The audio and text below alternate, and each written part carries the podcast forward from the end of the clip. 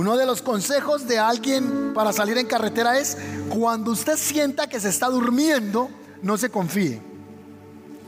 Porque esos microsueños son peligrosos. Cuando usted sienta que se duerma, bájese del carro y haga, unos jumping jack, los que hacemos en ejercicio, ¿verdad? Haga algo, corra, trote, pero no siga manejando. Así que yo estuve manejando, tuve sueño, pero no ese sueño que me venciera. A eso de las 6 de la mañana me bajé del carro, ya sentía mucho sueño, hice una caminada, me moví, fui, regué las matas y me volví a montar al carro. Yo sentí que ya estaba despierto, pero el cuerpo estaba en cansancio.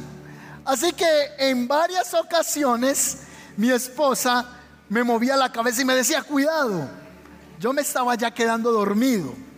Así que hubo un instante en el que pusimos música, un popurrí y veníamos cantando las canciones a, voz en cuello. Pero en un instante se me fueron las luces y me quedé dormido. Así que Andrés que estaba detrás me dijo, amado. Y mi esposa con una botella de agua y un grito dijo, cuidado, pa, pa, pa. Me despertó. Ella dice que no, que eso era que yo estaba dormido y creo que ella me dio, yo sé que me dio con la botella y, hubo un grito. Yo pegué el freno, un frenón fuerte, y me bajé del carro y dije, no, ya definitivamente no voy a manejar más, ya es peligroso. No me puedo confiar, aunque mi esposa también estaba sin dormir, ella estaba lúcida, ella estaba despierta. Así que yo le concedí el privilegio de manejar el vehículo porque estaba despierta. Yo me acosté en ese sillón y más me demoré en pasarme de asiento que luego ser despertado en la puerta de mi casa. Mi esposa me dijo, amor, llegamos. Ahí estaba yo al frente de la casa. Y yo, ¿en qué momento? Ha pasado más de una hora y dicen los que iban en el vehículo que yo parecía un borracho en el carro, me bajaron la silla, yo no me di cuenta de nada, ni de lo que hablaron, ni de lo que cantaron. Quise no confiarme. Pero uno de los problemas que tenemos los seres humanos es que somos muy confiados. Y quizá tenemos historias en las que nos dijeron, no presta ese dinero. Y usted, no, no, él me lo va a pagar. Y usted le soltó el dinero a la persona y hasta el día de hoy le está deudando eso. Y usted está reportado en data crédito por culpa de alguien más, porque usted se confió de esa persona. Y no lo estoy llevando al campo de la desconfianza. No lo estoy llevando a la dimensión de un temor interno que ande cuestionándolo todo. Pero sí a que tenemos que tener un corazón que sea guiado por la prudencia. ¿Y por qué digo esto? Porque en Corintios capítulo 10, versículo 12 dice así. Así pues, coma. Pablo era paisa. Así pues, el que cree estar firme, tenga cuidado de no caer. Así que uno de los problemas que puede tener el creyente es creer que está bien y por esa firmeza espiritual no ser precavido o precavida porque la autosuficiencia nos hace entrar en un campo peligroso. Y aprendemos nosotros en la vida a ser personas confiadas en el campo espiritual. Cuando digo confiada es que dejamos de practicar ejercicios, cuidados que debe tener el creyente porque ya creemos que lo sabemos hacer. Y entramos en una, en una zona de firmeza entre comillas. Yo no sé si usted ha escuchado a ese tipo de personas. Ah, yo ya escuché esa predicación. Yo hasta me sé eso de memoria. ¿Conoce ese tipo de personas? O esa gente que dice, ¿y yo para qué voy a hacer ese discipulado si es que yo sé eso? Es más, antes de que el pastor fuera pastor, yo ya era apóstol. Porque ese tipo de personas están en la dimensión de creerse firmes. Creen que no necesitan tener cuidado de caer. Así que el creyente no debe confiarse en la vida espiritual sino que debemos de estar cada día vigilantes en la vida espiritual. No importa los años que lleven el Evangelio. No importa cuánta Biblia sepa. No importa que usted se rece los salmos de memoria. No importa que usted predique. Pablo le escribe a la iglesia de Corinto y le dice, el que se cree estar firme, no se confíe por creer que está firme. El llamado es, cuide esa firmeza. El llamado es, vigile su vida espiritual. Aunque usted con solo mirar un demonio, el demonio corre. Con solo tocarle a una persona a la frente, ese se va al piso, da tres vueltas. No, lo que está diciendo es, aunque estás tan firme, sigue cuidando la vida espiritual. Porque si no podemos entrar a ser presas del enemigo. Cuando creemos que somos firmes y que ya no necesitamos tener los cuidados básicos, entramos en algo que se llama arrogancia. Primera de Pedro 5, 7 al 9 dice, estén alerta, cuídense de su gran enemigo. ¿Quién es su enemigo? Ahí no dice la suegra. Ahí no dice nadie más. Cuídese de su gran enemigo, el diablo, porque anda al acecho como un león rugiente buscando a quien devorar. O sea que algo básico acá, ayúdeme por favor, anótelo, escríbalo.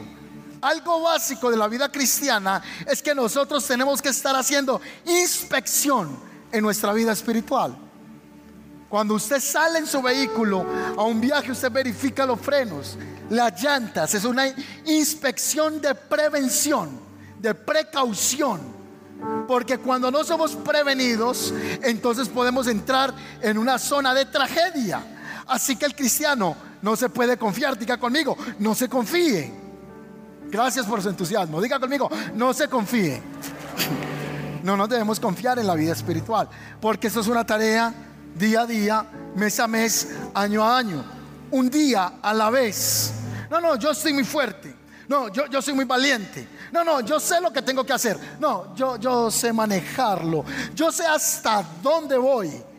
Pues la Biblia llama eso arrogancia. Por eso la Biblia dice en uno de los proverbios, no te apoyes en tu propia opinión. Sé prudente y teme al Señor. No, yo sé hasta dónde puedo beber. Permiso. Yo sé hasta dónde puedo hacer consumo mínimo. Yo sé hasta dónde puedo llegar con mi novia. Yo, lo sé manejar. Yo, sé hasta dónde puedo llegar con esta relación. La Biblia dice que el que se junta fuego en el pecho se quema. Así dice la Biblia. ¿Y quién que poniéndose fuego en el pecho no se quemare?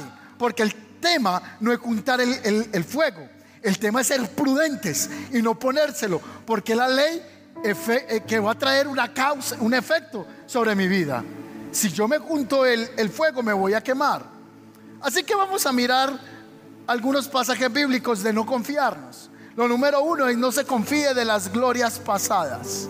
No se confíe de las glorias pasadas. Y no le estoy hablando de las novias pasadas, de las glorias pasadas. Le estoy hablando de los triunfos pasados. ¿Cuántos de nosotros hemos tenido glorias, victorias en áreas de nuestra vida espiritual y esa confianza nos lleva a estar dependiendo de ella? No se confíe de las glorias pasadas. Por ejemplo, hay un hombre en la Biblia que se llama David, que conocido también como el segundo rey de Israel. Cuando él era un niño, se juntó a confrontar un Goliat, un paladín un gigante armado. Así que este hombre tiene una asta de telar, tiene una espada, tiene unas grebas. ¿Qué más tiene él? Está armado con una cota de malla, tiene un casco. El hombre está armado. David ese día lo confronta y recuerda que David le dice a él en la cara, ¿y quién es este perro incircunciso que se atreve a, a desafiar el escuadrón del ejército de Jehová? Así que este hombre cuando lo ve a él le dice, ¿quién eres tú? ¿Crees que yo soy perro para que vengas a mí con palos? Así que David tiene una confrontación, le hace una declaración profética y le dice a Goliat, hoy, hoy el Señor te entregará en mis manos. Yo te voy a cortar la cabeza y daré tu carne, daré tu piel, daré tu cuerpo a las aves del cielo y a las bestias del campo. Y sabrá Israel que hay Dios en medio de ellos. Así que eso es una victoria tremenda, porque David con una onda, con una piedra lisa, tomada del arroyo, la introduce en su onda, la comienza a mover y por un milagro grato de Dios, por un respaldo divino de Dios, Dios le da la victoria ese día a él. Así que Goliat cae al suelo, se cumple la palabra profética y este hombre sale corriendo a David, toma la espada de Goliat, le corta la cabeza y la exhibe frente al ejército filisteo, frente al ejército de Israel, entre Soco y Aseca, en el valle de Ela. Ahí está la victoria completa. Este hombre vence. Cuando él sale de esa victoria, las niñas del pueblo lo están esperando afuera y las niñas del pueblo, las doncellas, las vírgenes, comenzaron a admirar a David. ¿Y cuál era el cántico que tenían las niñas? Decía más o menos así. Saúl mató a sus mil, pero David ahora mató a sus diez mil. Hicieron coreografía, sacaron panderos. O sea, el tipo era el, el influencer de la época. Era la sensación. Todas las niñas de Israel querían tener a David. Ese día, por mozo, por buen mozo, por marido, querían que él las tomara y las hiciera su mujer. Era el éxito del momento. Así que ese hombre tuvo una gloria que lo llevó quizá a apartarse del ser prevenido. Devolviéndome a Pablo, hablándole a la iglesia de los filipenses, dice así, hermanos, yo mismo no pretendo haberlo ya alcanzado, pero una cosa hago. Olvido lo que está atrás y me extiendo a lo que está delante. De esa manera entonces prosigo a la meta, al premio del supremo llamamiento de Dios en Cristo Jesús. No podemos confiarnos, tenemos que cada día estar extendiéndonos a seguir caminando con el Señor. Amén. Amén. Yo el domingo eh, compartía que el Evangelio no es de un mes. El Evangelio no es de un año. El Evangelio no es de 10 años. El Evangelio no es de 50 años. Esto es para toda la vida. Esto es hasta que Cristo venga por segunda vez. Esto es como el matrimonio. No es por un mes, es para toda la vida. Y hablamos que el matrimonio, muchos dicen, yo estoy casado o por amor o por resistencia. Yo estoy casado por las dos. Por el amor resisto y soporto las diferencias del otro. Porque el amor es el que me hace que yo siga ahí. Soporto las diferencias al que está casado. Entonces es un tema hasta el final. Así que este mensaje es, no se confíe, no se aísle de la manada, porque si se aísla, vamos a ser presas del enemigo. Esto es de todos los días. Ah, no, yo para qué voy a ir a ayunar, es que el domingo vengo al culto. Pero si yo puedo sacar un tiempo para orar, eso es beneficioso. Ay, yo para qué voy el domingo a la iglesia, ya fui el miércoles. Pero si puedo ir el domingo a alabar a Dios, eso me es beneficioso. Quizá me quedo en la casa haciendo cosas que no son productivas y no van a bendecir mi vida. No se confíe en su propia prudencia. Esteban Pulido, no se confíe en su propia prudencia. Esta palabra es para mí. Pedro fue advertido por Jesús, hoy me negarás antes de que cante el gallo, me vas a negar tres veces. A la confianza que Pedro se tenía dijo, yo nunca te voy a negar. Y si es posible, hasta la cruz voy contigo.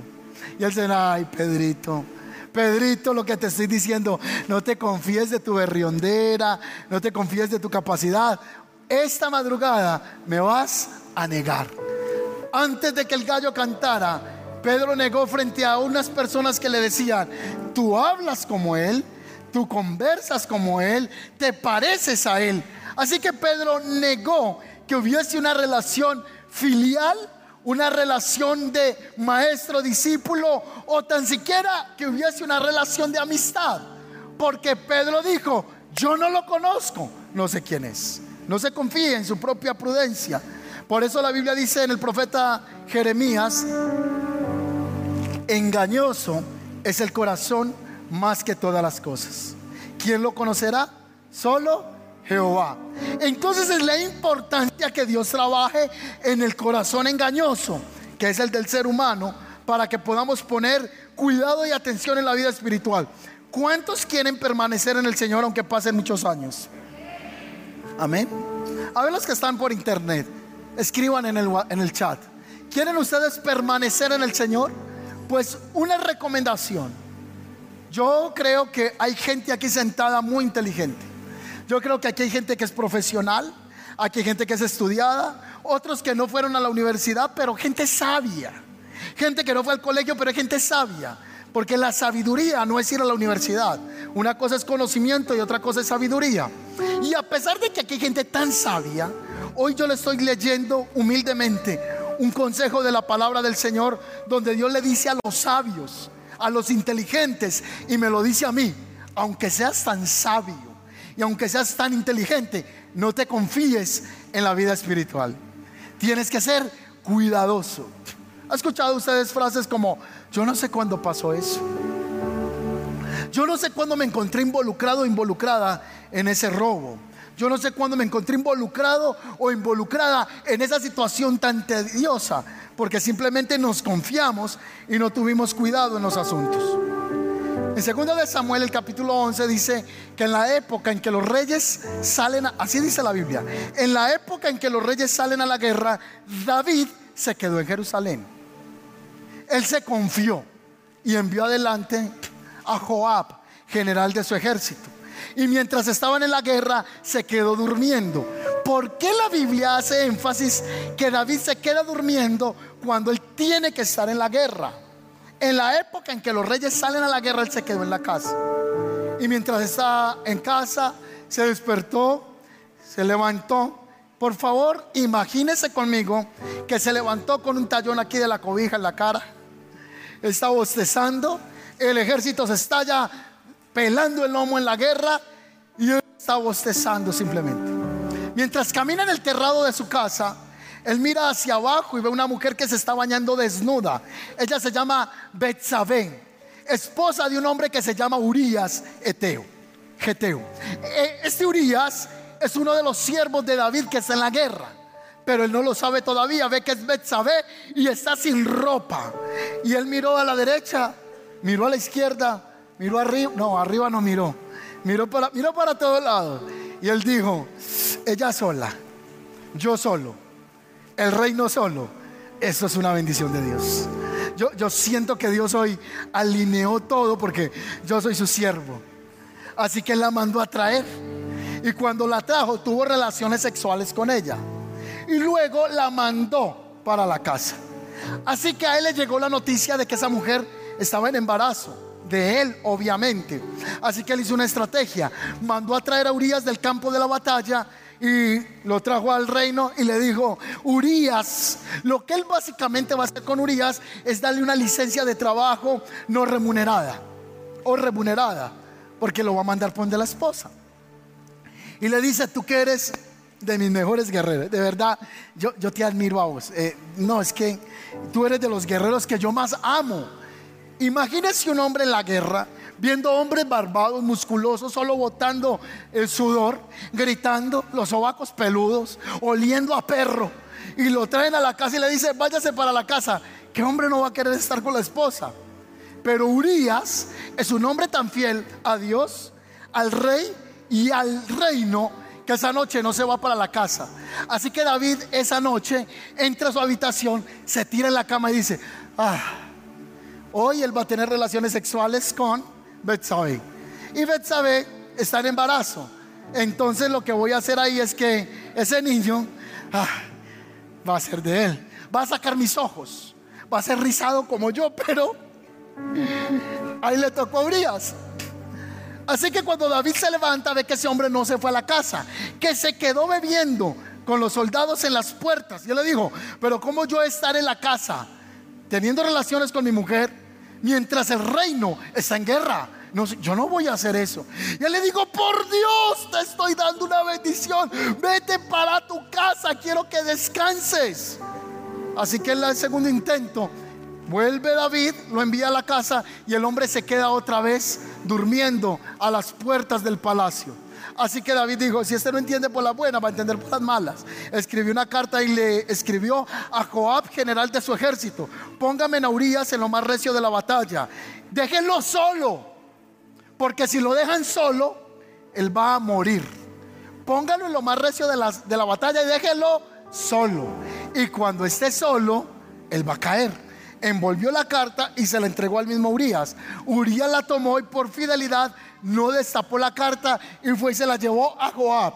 Joab tomó la carta, la abrió, la destapó. Urias lo está mirando y él dice en la carta: Por favor, pon a Urias en lo más recio de la batalla y cuando esté solo, que muera. Urias le dijo: ¿Y qué manda decir el rey? No, que, todo está muy bien, que, que, no sé qué le habrá inventado Joab. Así que el dictamen para Urias que tiene que morir. Número uno, ese día David se confió de no salir a la guerra y estaba donde no tenía que estar. Le dio riendas sueltas a su carne y esa situación trajo maldición a la casa de David. Ese niño murió y hubo una consecuencia sobre la descendencia de la casa de, David. Alguien podrá aceptar o rechazar esta palabra. Finalmente, lo que le quiero decir de parte del Señor es, no se confíe de su vida espiritual, porque Dios está llamando a una entrega al Señor. Y yo creo que si alguien está sentado aquí esta noche, creería yo que es porque queremos escuchar la palabra de Dios. Creería yo que es porque estamos nosotros queriendo depender del Señor. En otra situación, dice la escritura que David cuando ya estaba viejito, segunda guerra, segunda confianza de David. Cuando los hombres salen a la guerra, David sale con ellos. Esto es en segunda de Samuel, en el capítulo, segunda de Samuel, el capítulo 21, versículo 15 dice así, volvieron los filisteos a hacer guerra contra Israel y descendió David y sus siervos con él y pelearon con los filisteos y David se cansó. E Isbi Benob, uno de los descendientes de los gigantes cuya lanza pesaba 300 ciclos de bronce y quien estaba ceñido con una espada nueva, trató de matar a David. Trató de matar a David. O sea, ya David había matado a Goliat, había librado batallas, pero Isbi Benob es uno de los descendientes de la familia de Goliat. Y este gigante va a intentar matar ahora a David, porque lo cogió cansado. Así que en ese instante dice que como él estaba cansado, versículo 17, Abisaí, hijo de Sarbia, llegó en su ayuda e hirió al filisteo y lo mató. Entonces los hombres de David le juraron diciendo, nunca más David, de aquí en adelante saldrás con nosotros a la batalla, no sea que apagues la lámpara de Israel. Lámpara de Israel es porque David era la luz de la sabiduría para el pueblo de Israel, para el pueblo de Dios. Así que ellos le dicen, tú vas a trabajar ahora con la sabiduría y nosotros con la espada. Tú serás fuerte en el consejo, nosotros seremos fuertes con la espada. Así que lo primero que yo veo aquí en David es que él recurrió a la autosuficiencia. Él ya había matado a Goliat, pero dice que él estaba cansado. Una de las cosas que tenemos que tener cuidado en la vida espiritual es del cansancio espiritual. Es cuando estamos nosotros yendo en ese caminar con Dios, pero hay un cansancio que nos agota emocionalmente. Parece que nos quedamos dormidos manejando el vehículo de la vida. Tenemos micro sueños que pueden ser fatales en nuestras vidas.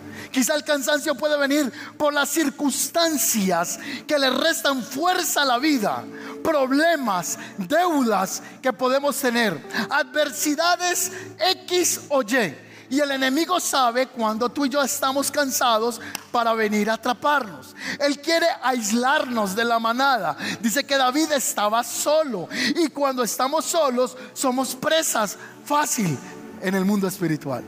Es importante que nosotros no nos confiemos y no creamos, yo lo sé manejar.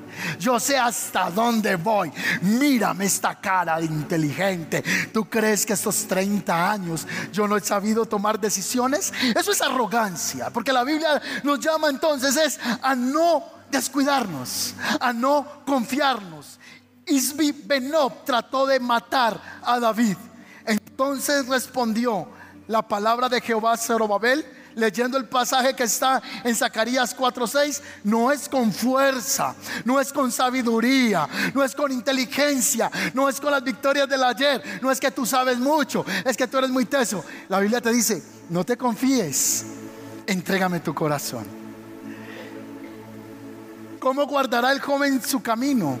¿Cómo guardará el joven la palabra del Señor? ¿Cómo va a hacer para caminar en, el conocimiento del Padre? No confiándose de su propia sabiduría y viniendo al entendimiento de Dios. Hay un rezo judío en el antiguo pacto que se llama Shema Israel. Y el Shema Israel es traído en el nuevo pacto, donde dice, amarás al Señor tu Dios con toda tu alma, con toda tu mente y con todo tu corazón. Tenemos que cada día nosotros poder recordar, amarás al Señor tu Dios con toda tu alma, con toda tu mente y con todo tu corazón. Quien no quiere hacerlo así, no necesita recibir esta palabra. Si alguien quiere ser precavido, entonces sabrá que no debe descuidarse y que no debe confiarse de su propia sabiduría.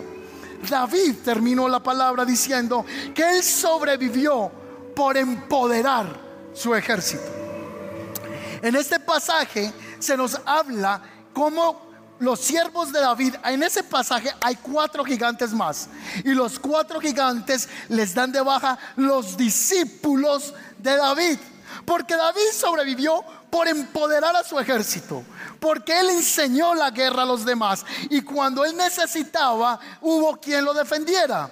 Después hubo otra batalla con los filisteos, dice la Biblia en Gob, mientras peleaban. Y Sibecaí de Usa mató a Saf, otro descendiente de los gigantes. El llamado es, no te confíes de vivir una vida espiritual aislado. Júntate en la manada. Este 2022 debemos aprender a andar juntos como el cuerpo de Cristo. Rodéate de gente que te ayude cuando estés solo con el gigante. Gente que ore por ti.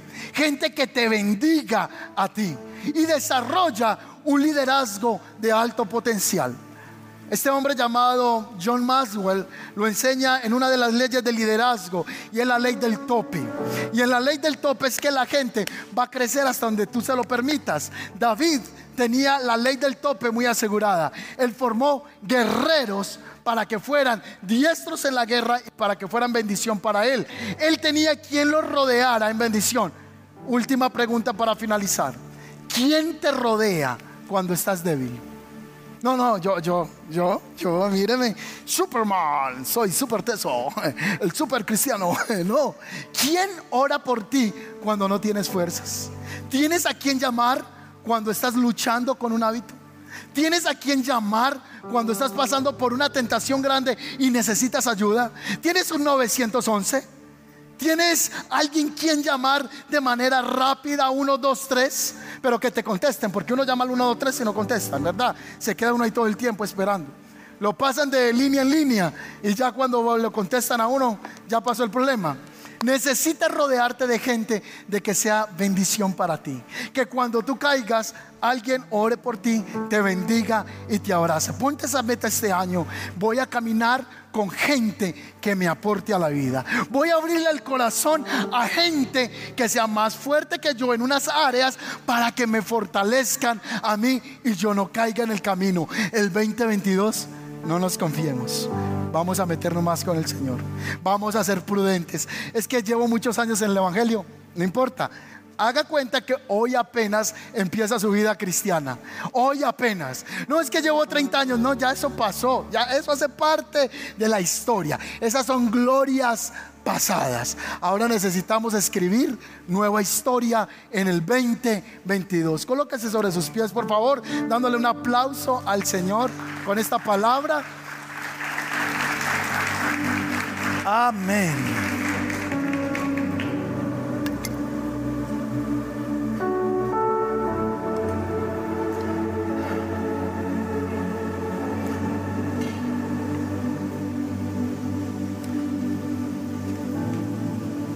Eh, la palabra que Dios nos dio para la iglesia es Isaías 54. Ensancha la tienda. Los que estuvieron acá en la prédica o la pueden ver por internet. La palabra que marca este año para la iglesia. Pero para poder entrar en una etapa de ensanchamiento, para poder ir a crecer en lo que Dios quiere que crezcamos, tenemos que aprender a no ser confiados en nuestras fuerzas, sino a prepararnos para lo que Dios tiene para nosotros este año. En el nombre de Jesús, amén. Yo le voy a pedir que usted allí hable con Dios, converse con el Señor y deje de pensar que usted lo maneja, que yo lo manejo. Vamos a decir, uy Señor, de verdad yo sí soy, me creía Batman, yo sí me creía el zorro, ¿cierto? O alguna chica, ya, yo sí me creía la mujer maravilla, andaba hasta con el látigo en la mano. no, ya, ya dígame, uy Señor, de verdad este año yo no me voy a confiar más, voy a servirte a ti, Señor. No me voy a confiar. ¿Ve usted los muchachos en las palmas que hacen carreras en motos, en vehículos? Otros se montan así sobre la moto, sobre las palmas, muy confiados. Tan confiados que cojan una curva mal y se fue la vida del muchacho, porque está confiado en que no va a pasar nada. Entonces que Dios nos ayude a ser este año más prudentes en nuestra vida espiritual, porque estos señores se trata de la vida eterna. Esto se trata de tu alma. Esto se trata de una vida que nunca más volveremos a, tener si no la aprovechamos ahora que estamos en vida. Amén.